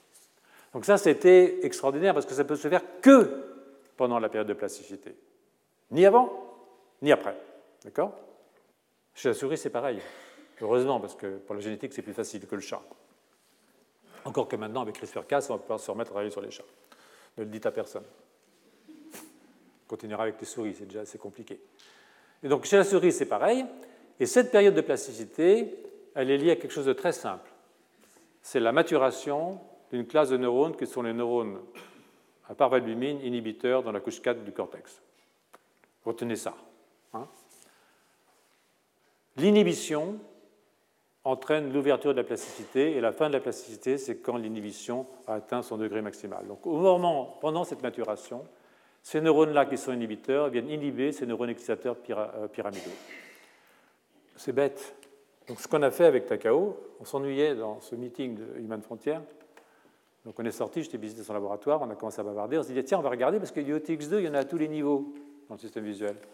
Donc on va regarder ce qui se passe avec OTX2 au cours de la période critique, entre P20 et P40 chez la souris. Ça c'est tardif, hein. P20 chez une souris, ça c'est tardif, P40 ça c'est tardif. Donc une souris de 3 semaines à une souris de, de, 6 semaines. Et ce que vous voyez, c'est que ces neurones par sont très peu matures, l'expression de la parvalbumine. Au pic de la période critique, ils sont matures.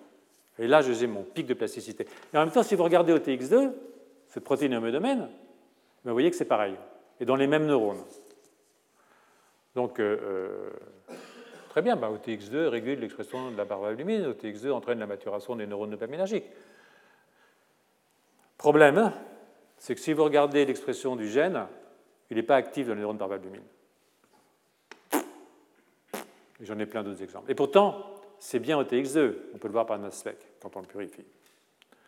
Donc vous avez cette protéine qui est dans ces neurones, qui accompagne la période critique, mais qui n'est pas faite par les neurones, elle est importée par les neurones. Un facteur de transcription.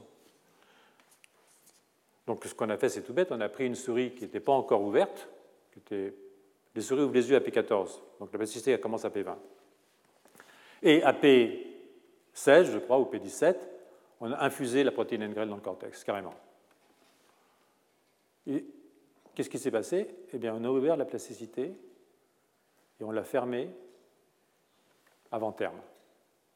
C'est-à-dire qu'on a stimulé la maturation des neurones trop plus tôt. Voilà, OTX2 non infusé, OTX2 infusé. Ça va dans les neurones par valbumine, dont la maturation est augmentée par l'arrivée de la protéine.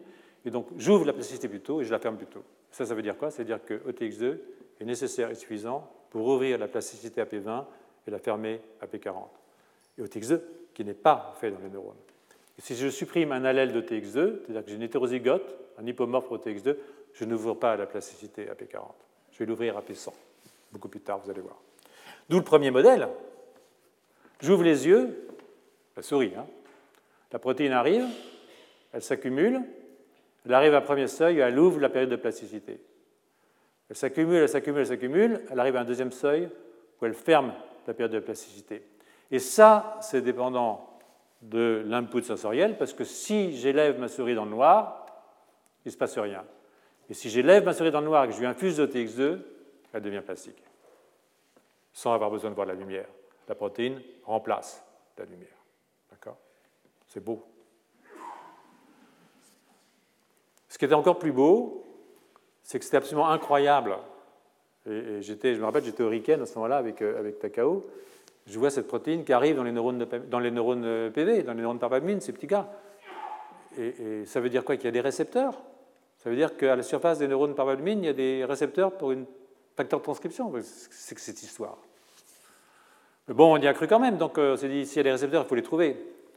Et il y a un truc qui s'appelle les périneuronal nets, qui a été découvert par Camille Golgi il y a un peu plus de 100 ans, et dont personne ne sait à quoi ça sert, mais qui entourent les neurones à parvalbumine. Vous voyez ici, ils sont marqués par une lectine, comme tous les sucres, comme beaucoup de sucres, en vert. Voilà, ça, c'est les sucres en vert. Centre, en rouge, vous avez OTX2. Alors on a retiré les sucres. On a hydrolysé les sucres. Et qu'est-ce qui se passe? Vous perdez énormément d'apport de TX2 dans vos neurones. Donc l'idée, c'était que ces sucres sont des sites de fixation, des récepteurs pour des protéines de type facteur transcription. effectivement, c'est le cas. Et donc on a cloné le domaine qui, dans TX2, reconnaît les sucres. On a identifié les sucres qui sont reconnus, je passe.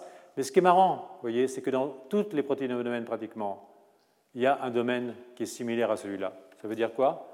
Ça veut dire qu'il y a probablement un code sucre pour la reconnaissance entre les protéines de domaine et les cellules cibles. Parce que si j'injecte une graine dans le cerveau, il ne va pas dans les neurones par valbumine. D'accord?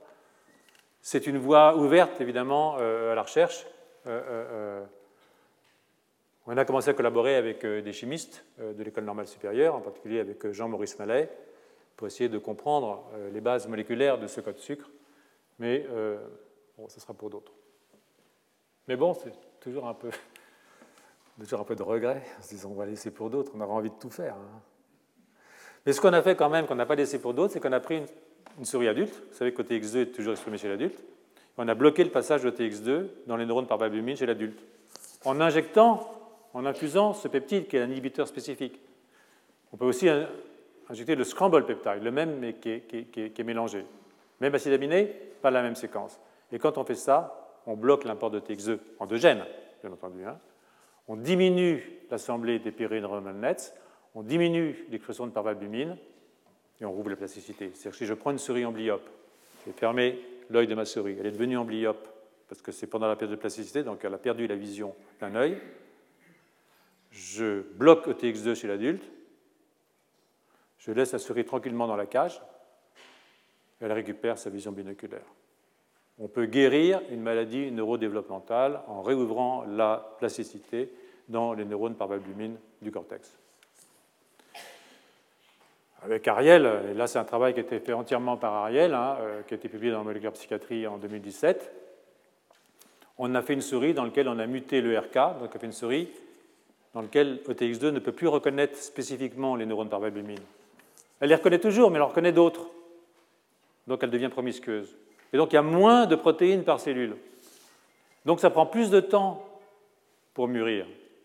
Donc j'ouvre ma période critique plus tard. Vous voyez ici, dans cette souris, ma période critique est ouverte maintenant à P100 et plus à P30. C'est-à-dire que si je ferme un œil, je suis plastique à P100. Parce qu'il m'a fallu attendre 100 jours pour atteindre le premier seuil, et pas 20 jours. C'est celle-là. Vous me direz, d'où vient, vient, la protéine? Vous avez la question sur le bout des lèvres, j'en suis sûr. Si ce n'est pas les cellules qui la font, d'où vient-elle? Eh bien, elle vient d'une structure euh, euh, auquel on n'aurait pas pensé. On y a pensé, je vous dire, parce qu'on euh, a vu que OTX2 était présent dans tous les neurones par valbumine du cortex, tous. Ce qui veut dire que ça a probablement une fonction de régulation de la plasticité pour plus que la vision. Et en fait, c'est une fonction aussi pour. Ariel l'a montré, je vous montrerai tout à l'heure. Mais bon, on a cherché une source ubiquitaire. Et en fait, on s'est rendu compte que la protéine venait du plexus choroïde. Et que si on mute le gène OTX2 spécifiquement dans le plexus choroïde. Le plexus choroïde, c'est ce que les gens appellent le rein du cerveau, vous savez, ce qui détoxifie le, liquide cérébrospinal et ce qui sécrète des choses dans le CSF. Et c'est du rein, donc c'est pas noble. En fait, c'est super important. Et euh, euh, si euh, donc ça flotte là, c'est des petites membranes qui flottent dans le cerveau, mais qui sécrètent des masses de TX2 dans le cerveau. Et donc, si vous bloquez le TX2 en recombinant, si vous recombinez OTX2 dans le plexus choroïde, vous empêchez son passage au neurone par valbumine, vous voyez ça ici. De nouveau, vous supprimez, vous voyez ici, de nouveau, vous diminuez la synthèse de parvalbumine, vous, vous empêchez l'assemblage des PNN, et là encore, chez une souris adulte, bah, vous pouvez être méchant. Vous prenez une souris qui voit bien, vous lui fermez un œil, et elle devient emblyope. Ça, c'est vache. Euh, euh, euh, vous endormir tranquillement, vous n'allez pas vous réveiller aveugle. Mais c'est souvent ce que vous n'êtes pas plastique. Hein. Mais là, ce que vous voyez, c'est que si je rouvre la plasticité à cette souris que je lui ferme un œil, elle devient amblyope. Je peux aussi être plus gentil, prendre une souris amblyope et lui rendre la vision binoculaire. Et là, je vais revenir avec euh, mes histoires d'anticorps. J'avais dit au départ, on a fait des anticorps qui peuvent être sécrétés par les cellules et bloquer les protéines à l'extérieur. Pourquoi on a fait ça? Parce que les généticiens, j'aime bien les généticiens, qu'ils le prennent pas mal, hein. Mais tant qu'on n'a pas la preuve génétique, les généticiens ne croient pas ce qu'on fait. Hein. Alors là, euh, euh, euh, croyez-moi, c'était 20 ans de ma vie. Donc là, ce qu'on a fait, c'est une souris qui peut sécréter l'anticorps. C'est la neurone parvalbumine qui sécrète l'anticorps, ce qu'on a mis l'inducteur sous contrôle de la parvalbumine. Et ce que vous pouvez voir, c'est que si vous faites ça au cours du développement, alors après une souris contrôle avec un anticorps contre Paxis, donc on est tranquille, vous pouvez voir ici, c'est que si vous faites ça, au moment de la période critique, vous bloquez l'expression des gènes de plasticité. C'est la preuve génétique évidente que vous avez un effet transcriptionnel direct d'OTX2 non autonome dans les cellules PV. Pour moi, c'était important. C'était surtout important de le faire chez l'adulte. Parce que chez l'adulte, je peux bloquer OTX2 à la sortie du plexus choroïde. Et là, nous rouvrons la plasticité chez l'adulte. On induit l'expression des gènes de plasticité dans les neurones par valbumine. Et on rouvre la plasticité. On peut rendre la vision binoculaire à une souris euh, amblyope. D'où le modèle très simple. Le TX2 s'accumule. Il ouvre la plasticité. Deuxième seuil, il ferme la plasticité. Et si chez l'adulte, je supprime la protéine, je rouvre de la plasticité chez l'adulte. Et c'est ça qui est important. Je rouvre de la plasticité chez l'adulte. Pourquoi c'est important? Pas parce qu'on est amblyope, on s'en fiche d'être amblyope. Ce n'est pas un problème. C'est important parce que ce n'est pas vrai uniquement pour l'amblyopie.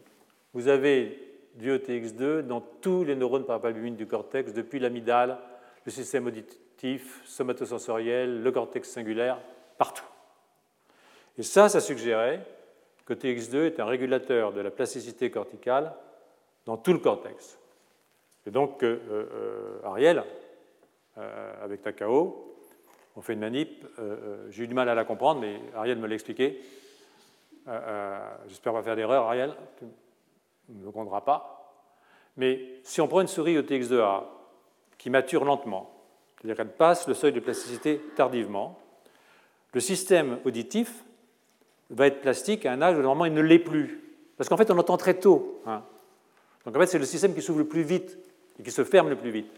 Mais si vous prenez une souris qui ouvre la plasticité dans le cortex auditif tardivement, elle va être encore plastique entre P16 et P20, alors que les autres ne sont pas plastiques. Maintenant, si entre P16 et P20, vous imposez un ton 7 Hz à une souris, elle ne va plus entendre que du 7 Hz, ou presque. Hein. Et donc, elle va devenir complètement monotonique. Vous voyez ici par rapport à ici. Ce qui est plus amusant, c'est que vous pouvez lui apprendre la musique. Les souris aiment le silence. Si vous mettez une souris dans un endroit avec quatre trucs comme ça, puis ici un endroit où vous jouez de la musique, elle ne va pas y aller. Elle va aller à l'endroit où il y a du silence. Silence, musique. Mais si pendant cette période où elle est encore plastique, parce que j'ai retardé la plasticité, je lui fais entendre, je vois qu'il y a Pierre-Michel, euh, du bac, D'accord? C'est pas mon truc, mais bon, euh, euh, je peux comprendre. Eh bien, même les souris vont se mettre à aimer bac, tu vois? Donc, elles vont entendre du bac, et du coup, elles vont changer leur préférence musicale, et en même temps, et en même temps, elles vont devenir moins anxieuses. C'est-à-dire que je vais diminuer l'anxiété des souris, et ça, ça veut dire que non seulement j'ai touché le cortex auditif, mais j'ai aussi touché le cortex préfrontal médian de région. Dernière chose avec laquelle je vais vous embêter, je vais dire 1h30, on est à 1h13, donc on va peut-être gagner du temps. Quels sont les gènes cibles de TX2 quand il arrive dans les neurones par valbumine? Qu'est-ce qu'il fait dans ces neurones par valbumine? Alors, on avait de la chance qu'on a des souris qui sont plastiques à P30, pas plastique à P100, et d'autres qui ne sont pas plastiques à P30 et plastiques à P100, parce qu'on a retardé leur maturation. Donc on a fait un séquençage ARN dans les neurones par valbumine de ces quatre souris, et on a sorti les gènes qui sont activés pendant la période de plasticité dans les deux types de souris, un à P30, l'autre à P100. Je ne vais pas ces détails, mais il y a un gars qui était vraiment intéressant, c'était GAD45 bêta. C'est quoi GAD45 bêta? C'est une protéine qui est à la fois anti-apoptotique, j'y reviendrai peut-être, ce n'est pas l'essentiel, c'est une protéine qui participe, ce n'est pas une déméthylase, mais qui participe au retrait des groupements méthyl sur les cytosines des CPG, une grande marque épigénétique. Et évidemment, si on immunoprécipite avec la chromatine et OTX2 anticorps, on descend les promoteurs de GAD45, bêta et gamma à vrai dire. En fait, GAD45 est suffisant pour travailler tout seul. Si vous prenez un virus qui exprime 445 et vous le balancez dans le cortex de la souris, adulte, vous réactivez les gènes de plasticité et vous réactivez en fait la plasticité, vous pouvez le voir par les tests de dominance oculaire. Et ça, c'est lié, peut-être, c'est une coïncidence, on n'en est pas sûr, au fait que GAD45 déméthyle des CPG clés dans les promoteurs des gènes de développement, des gènes de plasticité. Ici, c'est faux. Par exemple, vous voyez qu'il y a une grande modification dans ce méthyle sur euh, ce C en position 11 dans le promoteur. Il faudrait prendre CRISPR-Cas pour aller inactiver ce cytosine et vérifier qu'on ouvre la plasticité. Mais pour ça, il nous faudra faire un RNA sec après, enfin un DNA séquençage après conversion bisulfite au niveau global du génome. Ce qui est intéressant, c'est que ben, les CPG méthylés, les méthylations, fixent une protéine qu'on appelle MESCP2. MESCP2 s'est impliqué dans le syndrome de Rett, comme vous savez. Et donc, on a regardé ce qui se passait au niveau des MESCP2 au cours des périodes plastiques. Et ce qu'on a vu, c'est qu'au cours de la maturation, entre P20 et P100, dans les neurones à parvalumine entourés par la WFA, entourés qui expriment les sucres, eh bien, on avait une diminution du nombre de fossiles SCP2. Donc on a une modification très forte de la méthylation des CPG au cours de la maturation de ces neurones, mais pas dans les autres. Pas dans tous les autres, pas dans les neurones pyramidaux en particulier. C'est spécifique de ces neurones-là, probablement lié au fait que TX2 ne rentre que dans ces neurones-là. Et si je réactive la plasticité chez l'adulte, ben, je augmente les nombres de méthyle.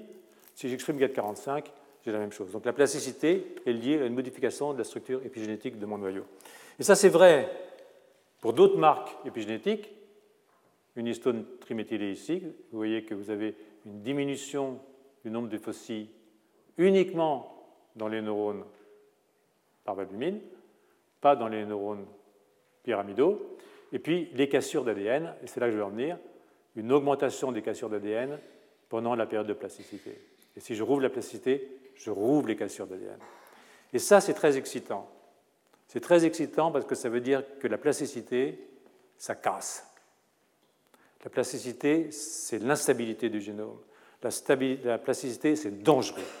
Et c'est pour ça que nous avons toujours une inhibition de la plasticité grâce à l'arrivée de TX2 qui vient du plexus choroïde. Et qu'est-ce qui casse? On va regarder les lines, bien entendu, hein, les éléments mobiles. Et vous voyez que l'expression des éléments mobiles est extrêmement forte à P30, beaucoup plus forte qu'à P100.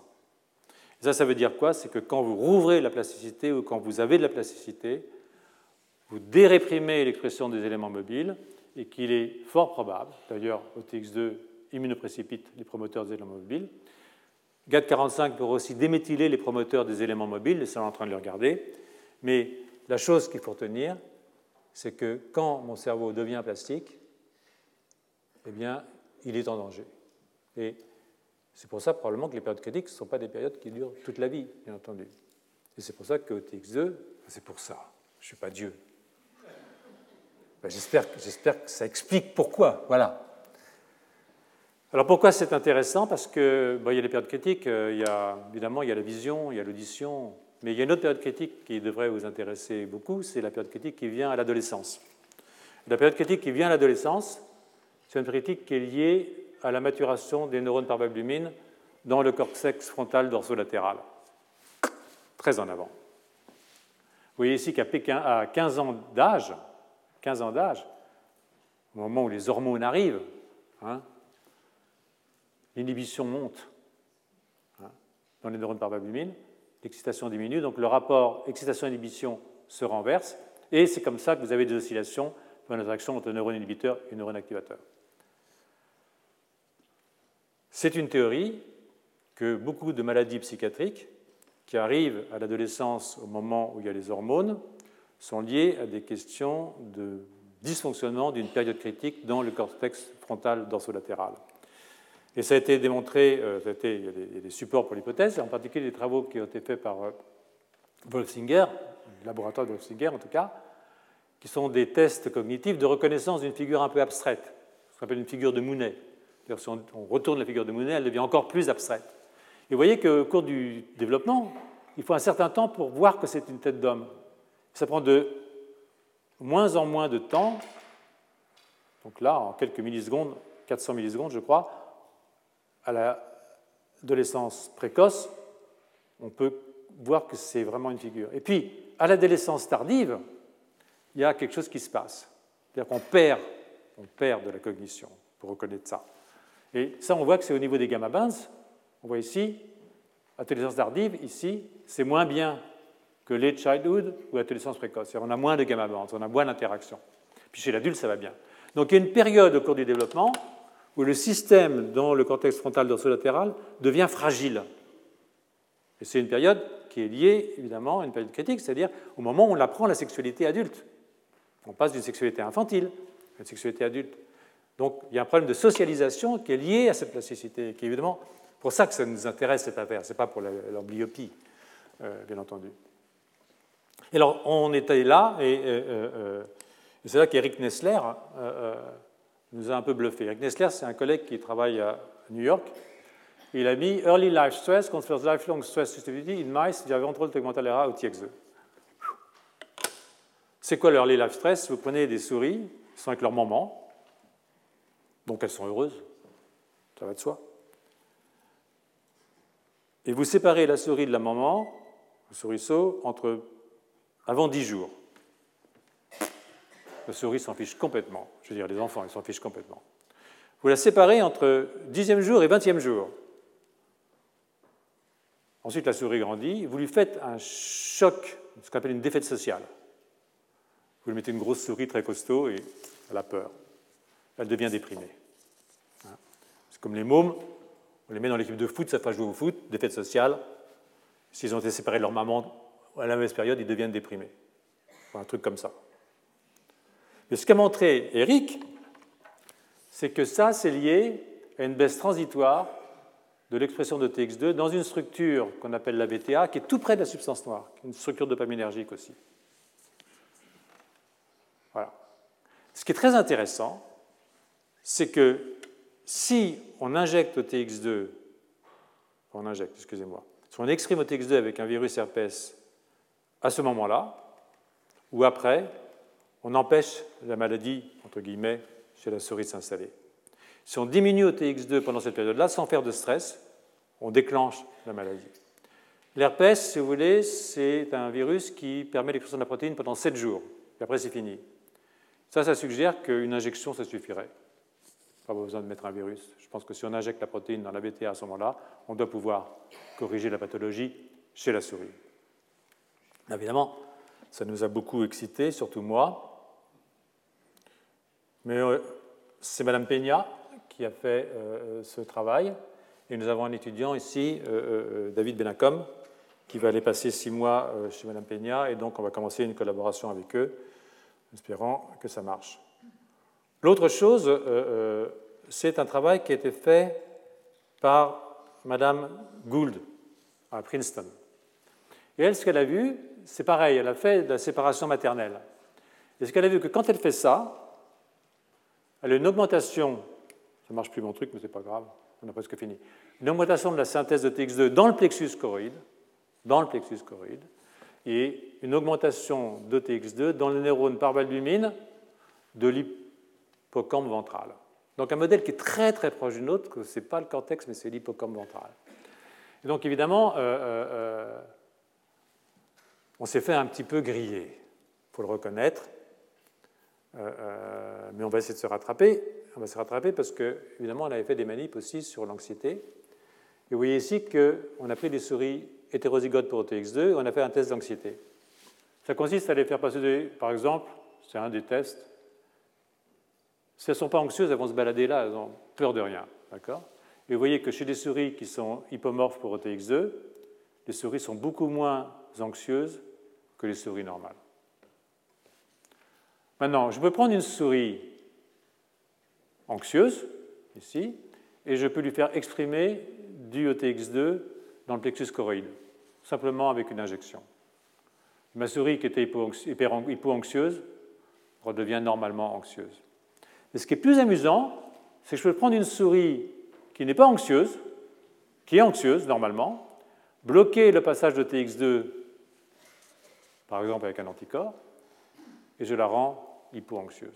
C'est-à-dire qu'il me suffit de jouer sur OTX2 dans le plexus choroïde, qui est une structure très accessible parce qu'elle est au contact du compartiment veineux, pour modifier le niveau d'anxiété de ma souris.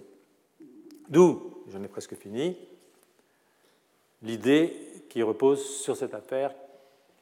C'est un article qui a été écrit par Sam et Carol Mason, et qui, euh, quand nous avons publié cet article avec Taka a proposé que OTX2 vienne de l'œil, aille dans les neurones par valbumine, allume les neurones par valbumine en faisant synthétiser les sucres à leur surface, permettant l'entrée d'OTX2 depuis le plexus choroïde. Rien de temps. Il y a le starter, c'est l'activité, le passage d'OTX2, et puis ensuite, ça permet l'arrivée des sucres, et puis après, OTX2 qui vient du plexus fait la même chose. Effectivement, si on injecte du OTX2 dans l'œil, vous voyez ici, on le retrouve dans les neurones par valbumine. Mais il faut injecter une grosse dose. Hein. Il peut le faire. Ça ne veut pas dire qu'il le fasse physiologiquement. Peut-être que l'activité suffit. D'où euh, euh, le projet euh, Moudai, hein, auquel je tiens comme à la prunelle de mes yeux, qui serait que finalement, la VTA, cette structure qui projette sur tous les systèmes qui sont des systèmes régulateurs des états émotionnels, des états cognitifs, et qui exprime OTX2, la VTA pourrait être l'œil, l'équivalent pour les systèmes cognitifs de l'œil pour le système visuel. C'est-à-dire que OTX2 pourrait se promener le long des axones, il peut le faire, allumer les cellules des cortex préfrontaux, de l'amygdale, du ventricule des ventrales, ou du nucléus accumbens, et entraîner la maturation de ces neurones de telle sorte qu'ils seraient maintenant capables de récupérer le texte venant du plexus. Et si ça c'est vrai, ça veut dire qu'en travaillant sur la période critique, merci, en travaillant sur la période critique du système visuel, eh bien, on pourrait trouver des mécanismes capables d'interférer avec des pathologies de systèmes beaucoup plus compliqués, en particulier les systèmes cognitifs. Et euh, c'est ce que euh, nous allons faire avec euh, Ariel, bien entendu, et l'équipe qu'on est en train de construire avec lui, en collaboration avec Madame Peña, j'espère, en collaboration aussi avec Takao Hench, et en collaboration avec un laboratoire chinois, puisque je vais probablement monter une équipe en Chine pour avoir accès à quelque chose qui est plus important, puisque c'est le macaque. Hein, on est plus près quand même de Sapiens même si on est très loin, euh, que quand on travaille avec la souris. Donc une diapositive de remerciement. C'était une longue affaire, hein, puisqu'on a commencé euh, il y a 30 ans avec une observation qui n'a pas été euh, acceptée avec un enthousiasme délirant. Should be published under no circumstances. Alors quand vous recevez ce genre de revue à 40 ans, il faut de la résilience, mais heureusement, euh, euh, j'ai une bonne mère, donc euh, je suis résilient. Donc, mais l'éditeur en chef de l'Embo Journal m'a dit que vous devriez quand même raconter votre histoire. Donc, ceux qui veulent savoir ce qu'il faut faire quand on est dans cette situation peuvent se référer à cet article qui est sorti en 2018. Évidemment, nous allons continuer, mais pas tellement moi, parce que je pense que c'est surtout Julia, Ariel, Alain Joliot aussi.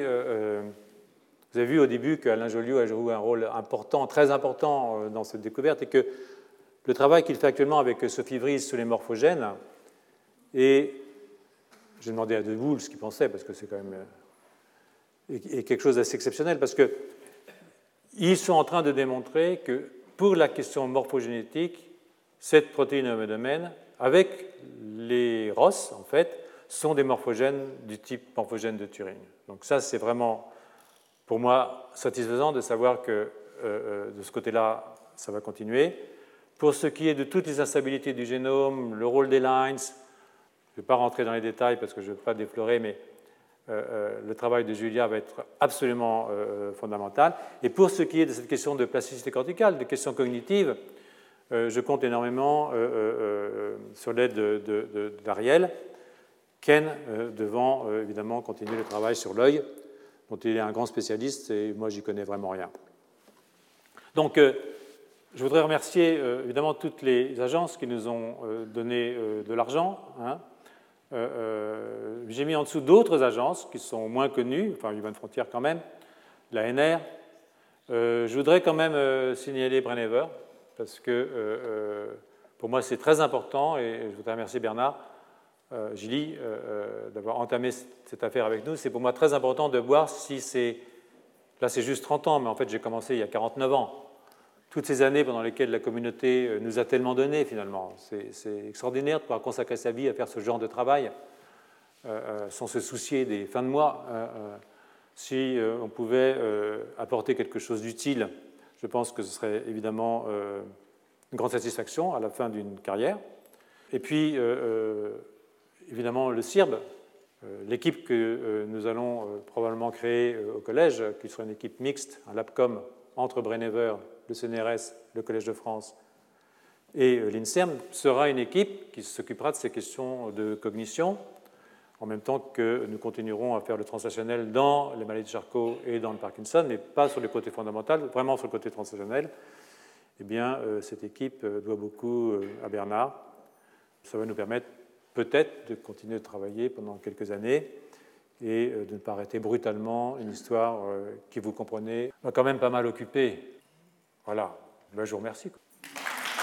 Retrouvez tous les contenus du Collège de France sur www.colège-2-france.fr.